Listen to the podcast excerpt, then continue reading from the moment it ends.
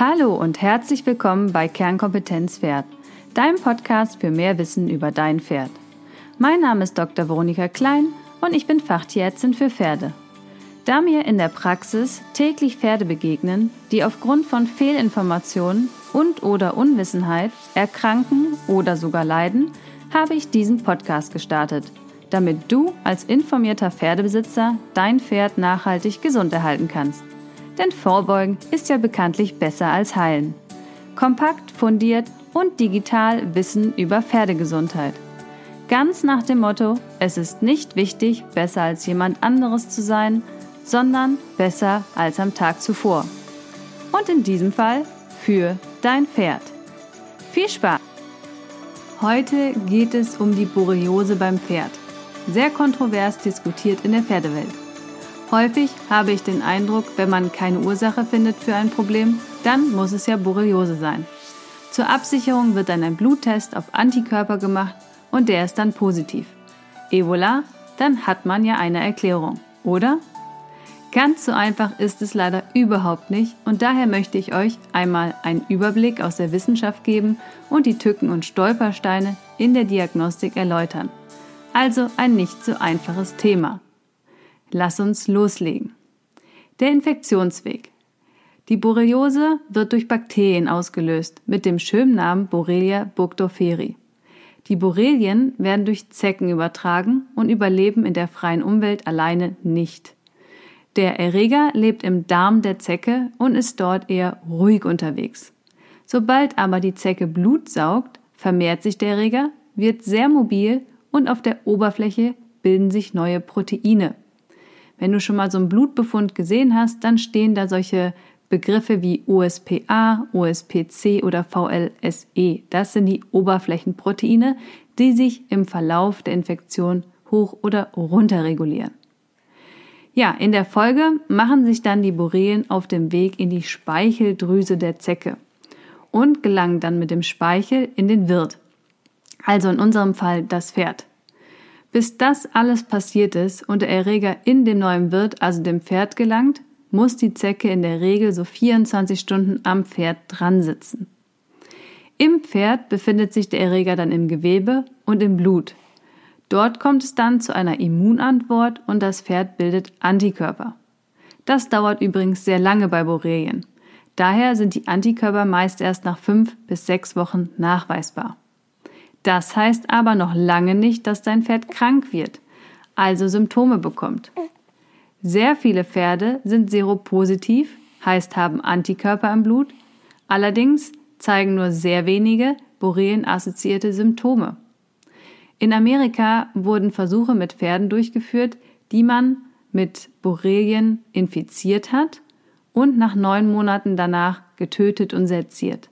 Ja, sowas geht nur in Amerika. Bei uns in Europa würde so ein Versuch nicht durch die Ethikkommission gehen, aber das ist ein anderes Thema.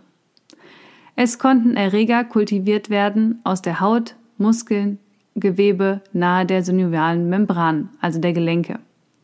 Aber keins der Pferde zeigte klinische Symptome, kein einziges. Unter dem Mikroskop wurden dann die Gewebe weiter untersucht und es konnten geringgradige Entzündungen nachgewiesen werden. Insgesamt gibt es nur sehr wenig Studien und Fallberichte über Borreliose kranke Pferde der Umstand, dass viele Pferde aber Antikörper im Blut gegen Borrelien tragen, aber nur wenig Krankheitsfälle bekannt sind, ist der Grund für die Diskussion, inwieweit die Borreliose beim Pferd relevant ist. Ja, bei Pferden mit einem starken Immunsystem nämlich werden die Bakterien zu Beginn sofort vollständig eliminiert. Das Pferd ist zwar infiziert, erkrankt aber nie.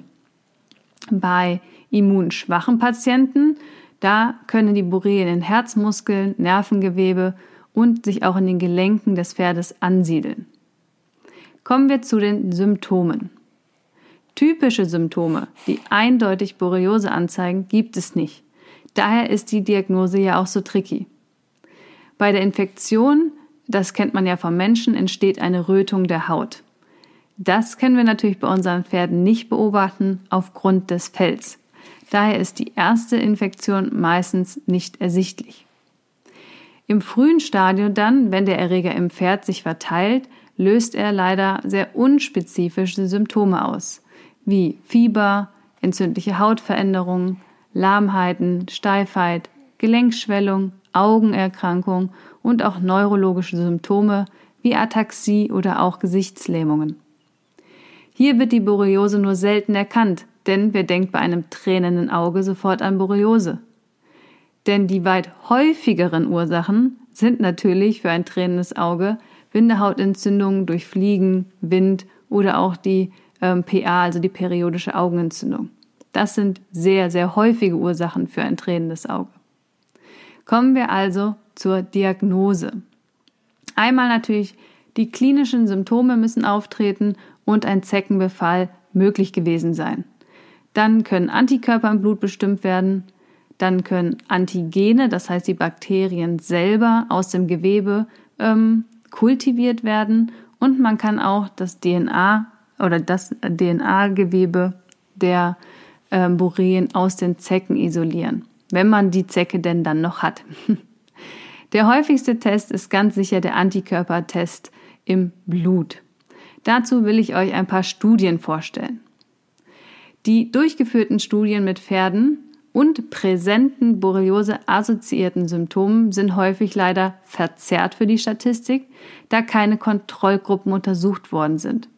Heißt, es wurden Blutproben untersucht von Pferden mit Borrelien oder Borreliose-assoziierten Symptomen und dabei war in einer Studie 59% seropositiv also Antikörper, vorhanden.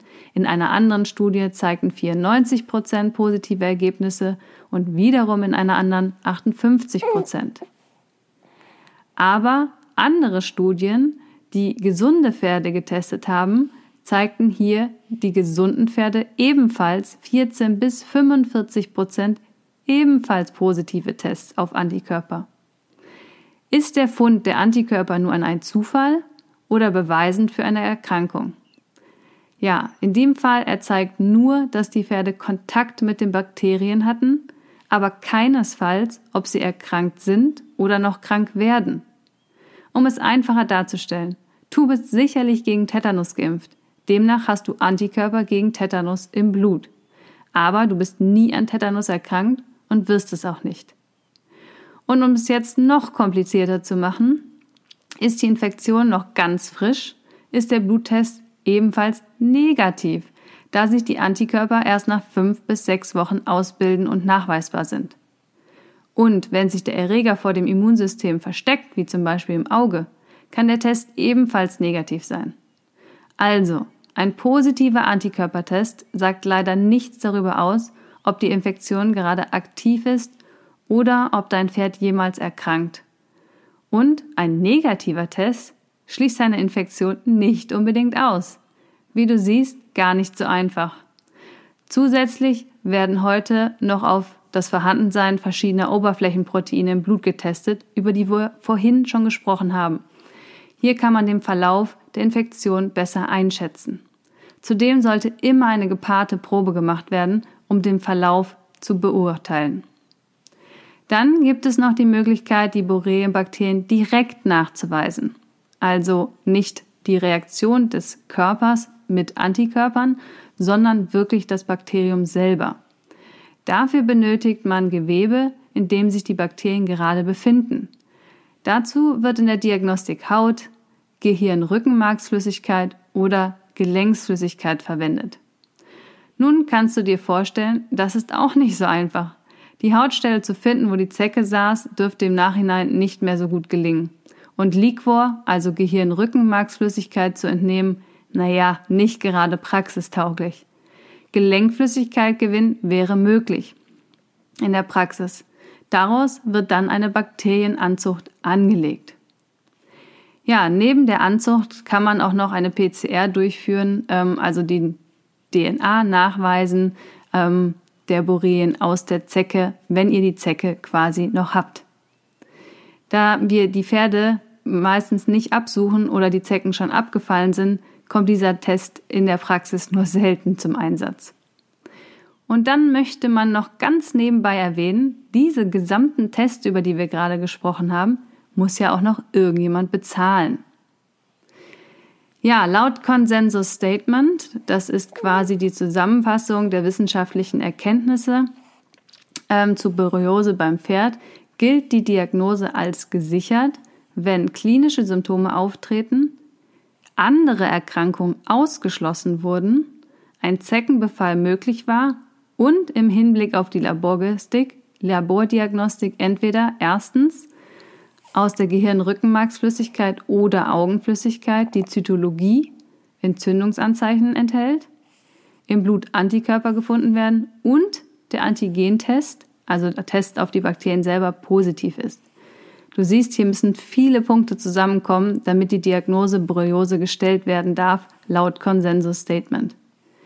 Alternativ kann man eine Hautbiopsie oder eine Biopsie aus synovialen Membranen gewinnen und hier Antigene, also die Bakterien nachweisen und histopathologisch eben die Untersuchung ähm, ja, durchführen lassen und die muss dann auch positiv sein. Puh, fassen wir nochmal zusammen, bevor wir zur Therapie kommen. Wenn dein Pferd Borreliose-assoziierte Symptome zeigt, Fieber, entzündliche Hautveränderung, Lahmheiten, Gelenkschwellung, Augenerkrankung oder neurologische Symptome. Sollte erst ein Ausschluss betrieben werden, also die weit häufigeren Ursachen für diese Symptome überprüft werden. Dann kann ein Bluttest auf Antikörper durchgeführt werden. Danach weißt du, wie du gerade gelernt hast, eigentlich noch nicht so viel. Ist er positiv, könnte dein Pferd irgendwann mal Kontakt gehabt haben und erkranken, könnte aber auch Kontakt haben und nie erkranken. Ob die Ursache der Symptome jetzt der Kontakt zu Borreen ist, beweist der Test allerdings noch nicht.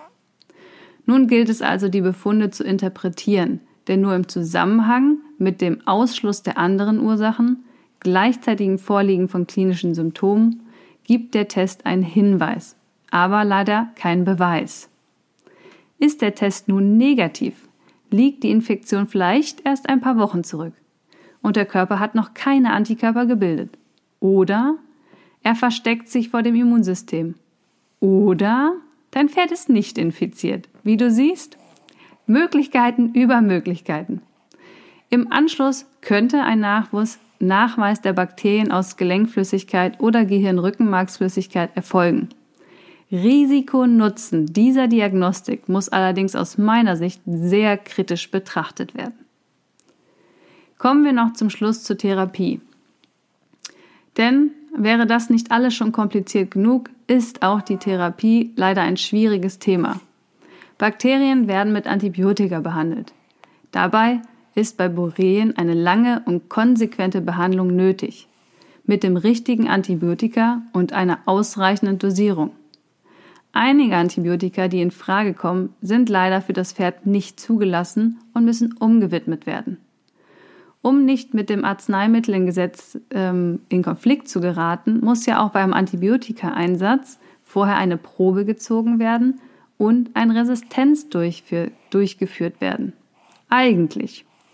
Denn das bedeutet, der Bluttest auf Antikörper würde nicht reichen, um das Pferd zu therapieren. Das Gesetz erlaubt unter Begründung der schwierigen ähm, Probenentnahme auch eine Behandlung ohne Bakteriennachweis in Ausnahmefällen. Ich möchte dir hier nur einmal die verzwickte Lage der Tierärzte darlegen. Außerdem haben die Antibiotika Nebenwirkungen und die Bioverfügbarkeit ist ebenfalls nicht so gut wie beim Menschen. Das genau auszuführen, würde jetzt aber den Rahmen sprengen. Ähm, von daher, wer hier mehr wissen möchte, kann das Consensus Statement gerne sich ähm, runterladen. Das ist frei verfügbar im Internet zum Nachlesen.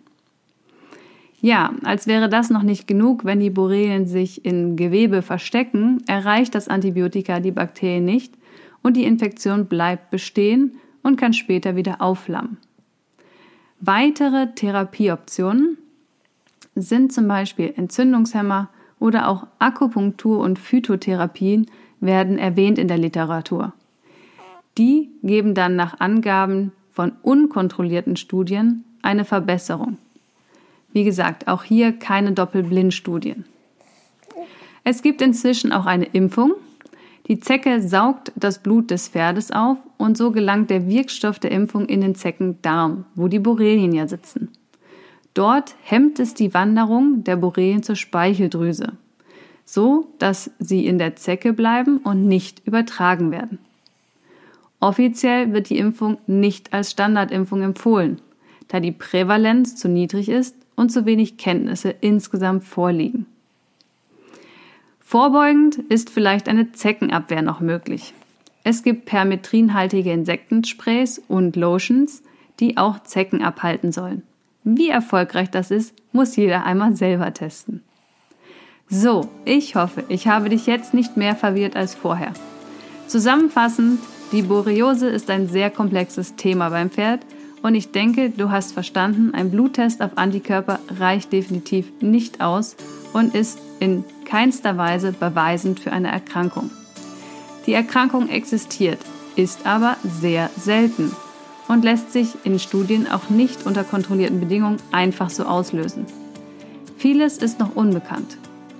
Ich setze dir den Link zu dem wissenschaftlichen Paper in die Show Notes. Er ist allerdings auf Englisch. So, Ende April startet wieder die Webinarreihe zum Vier-Phasen-Modell. Erstes Webinar ist am 26. April um 18 Uhr und wir behandeln das Thema Frühjahrsputz, Anweidenentwurmung, Fellwechsel und Aufbautraining. Was gilt es jetzt zu beachten? Weitere Informationen erhältst du über den Newsletter. Trag dich doch gerne dafür ein. Den Link findest du auch hier in den Show Notes. So, und bis dahin sonnige Grüße aus der Corona-Quarantäne. Jetzt wird umso klarer, Pferde sind Lebensfreude. Also Hacken runter und Stimmung rauf. Ganz liebe Grüße, deine Veronika.